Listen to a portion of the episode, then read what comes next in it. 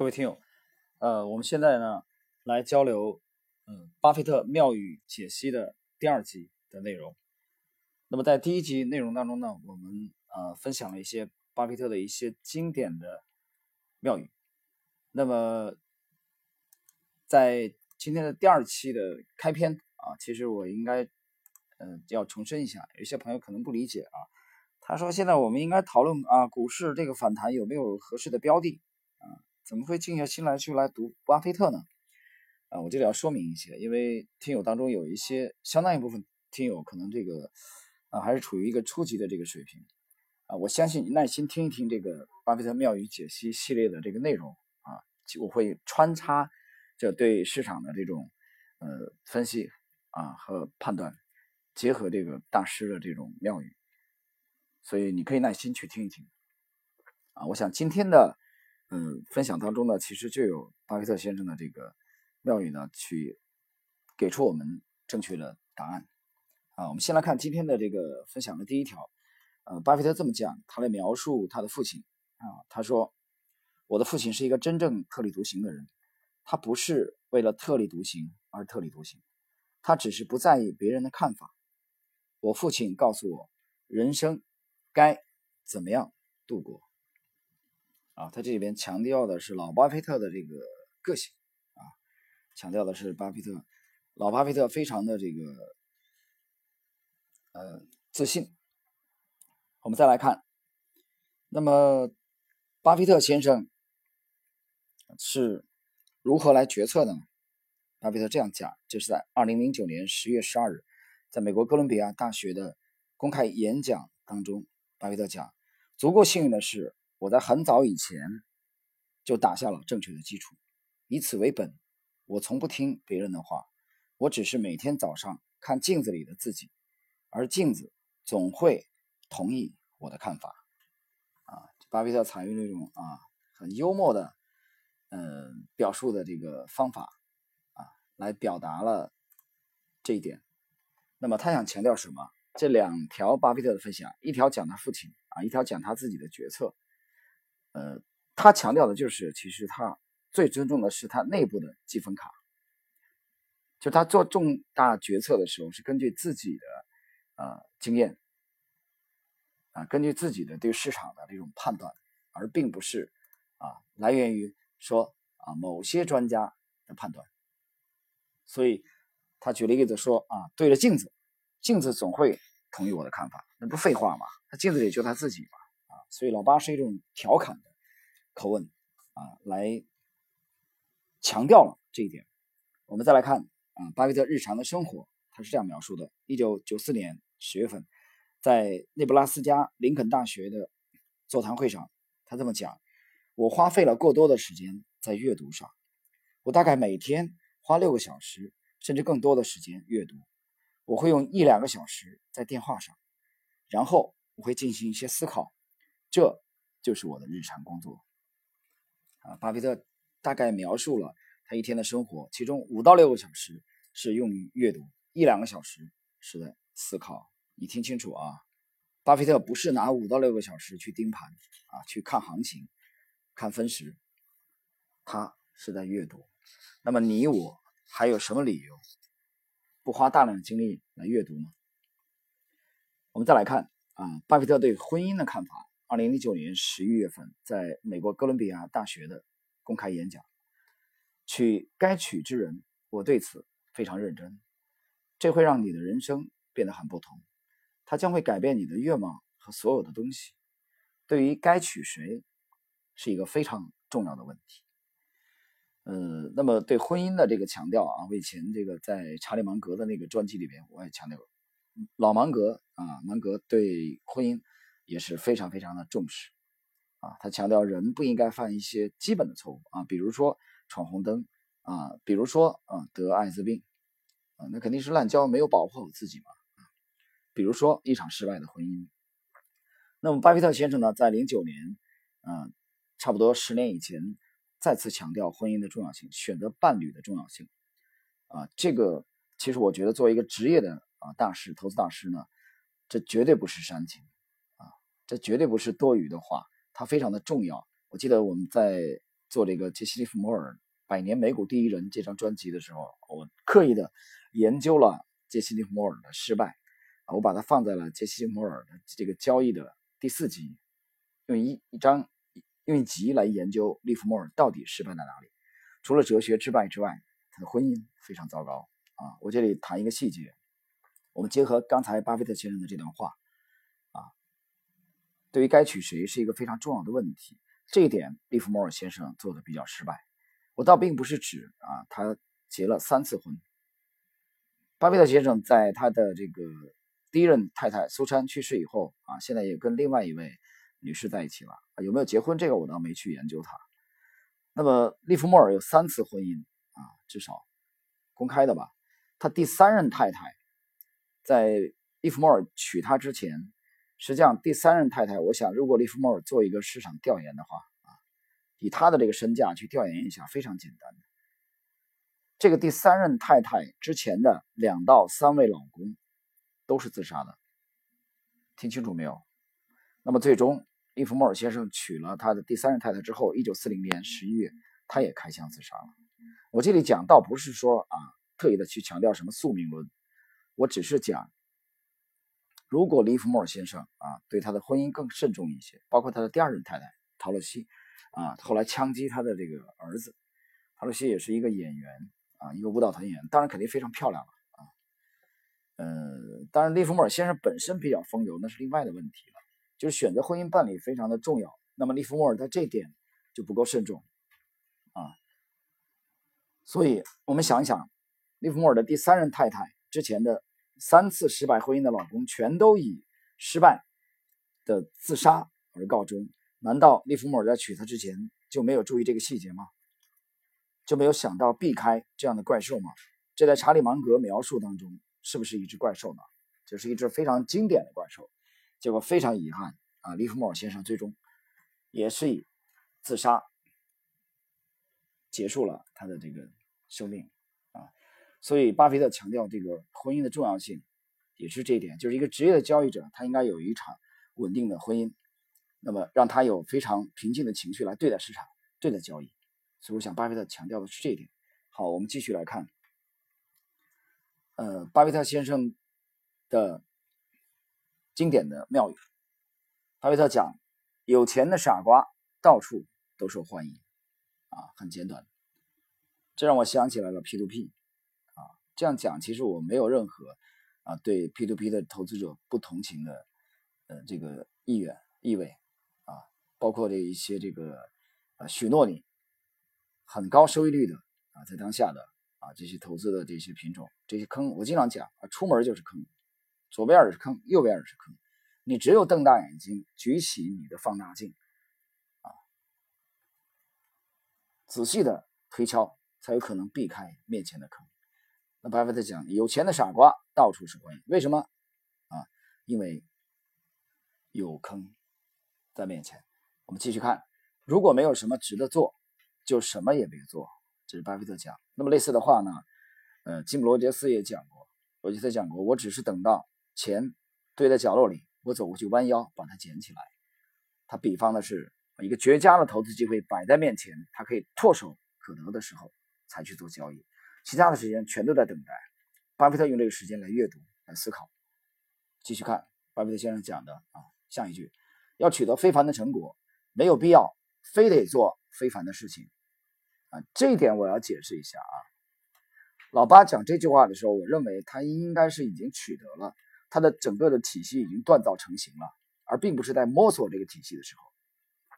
近期呢，我会再推出一期，呃，结合华尔街金童杰瑞蔡，就是蔡志勇啊，这个上海籍的出色的投资大师，在美国的投资经历啊，包括跟富达的渊源，跟约翰逊的渊源啊，跟这个呃维莱奥尼尔的这个渊源，包括和巴菲特拜访的渊源，你会发现早年的巴菲特跟今天我们在座的每一位一样，非常的焦虑，也是充满了投机啊。巴菲特也涉及这种金融衍生品啊，包括期权，早年他都干过。但现在巴菲特讲，要想取得非凡的成果，没有必要非得做非凡的事情。他讲这个话的时候，我相信他是非常淡定，整个的体系已经非常成熟了，换言之，他已经把他的投资的啊圣杯给明确了下来，才会这么轻松。那么，Lex 这个体系模型成型之前，我也非常坚信，我也非常的专注，但是也很焦灼，因为没有定型。等你定型之后呢，大的方向你看得很清楚。投资，我认为其实投资就是方向，方向当中的一些局部的纠结，比如现在我们可能遇到一些战术层面的这种。啊，纠结，但是我们看准了方向，根本不为所动，我们非常淡定。好，继续看。那么，考虑到人可以从错误中学习，那么最好的事情就是从别人的错误中学习。啊，这是巴菲特讲的。巴菲特讲这句话的意思，并不是让你幸灾乐祸啊，别人摔跤你在旁边取笑。他想讲的意思是，多研究历史，研究别人的做过的事情。那么去从别人的错误中避免再犯啊，所以就是说你不要从你尽量少从自己的错误中学习，这个含义。继续，巴菲特讲，人们有一种不健康的心理，喜欢把简单的事情复杂化。好了，就这句话，我结合当前的 A 股的盘面呢，跟大家交流一下。很多朋友呢非常关心 A 股在这个位置有没有可能出现大级别的反弹。我今天又看到了朋友转给我的啊一位这个。做基金的朋友们啊，据说之前胜率还很高啊，这位我之前也关注了一下啊，呃，至少最近半年啊，过于的偏执了，不断的分析基本面的利好啊，大放水也好啊，央行的这位有很有魅力的英文非常流利的领导也好，但是不管怎么样，市场不断的打脸，不断的创新低，我看后来回应的客户基本上没有了，所以很简单的事情，为什么要搞那么复杂呢？为什么要去苛求什么救市啊？一五年救过市吗？救过，成功了吗？是不是自己想？当年的国储铜有没有救市？当年的国储糖做期货的人回忆一下，有没有救市？九二年有没有救市？三大政策。九四年有没有救市？救市以后的短期的暴涨以后继续下跌，继续创新低，熊市。依然还是熊市，所以我觉得股市走到今天这个位置啊，从六幺二四点的零八年的高点，从五幺七八点的一五年的高点啊，那么道琼斯的历史新高，远远的这个超过了零八年的高点，翻了一倍都不止了，连那个印度的股市啊都创了新高，那么 A 股是有很大的。原因很复杂的原因在里边，绝不仅仅是是某一个上市公司的问题啊，绝不仅仅是某一个行业的问题啊，这里面的问题非常的复杂。呃，当然了，我们今天节目限制啊，不是在这个问题上展开的。我们喜欢把复杂的问题简单化。好，我们继续看巴菲特教导我们：你得在机会来临的时候做事情。啊，这句话其实还是强调，要等到绝佳机会的时候再有所动作。在这个机会来临之前，你就是阅读、生活、等待。专业的交易者大量的时间是等待，真正扣动扳机交易的这种时刻是非常少的，因为绝佳的机会是非常少的啊。好，我们继续看。啊，巴菲特的分享，投资比你想象的要简单，但也比他看上去要难啊。这这两句话呢，其实是有些矛盾。他又说比你想的简单，但比看上去难。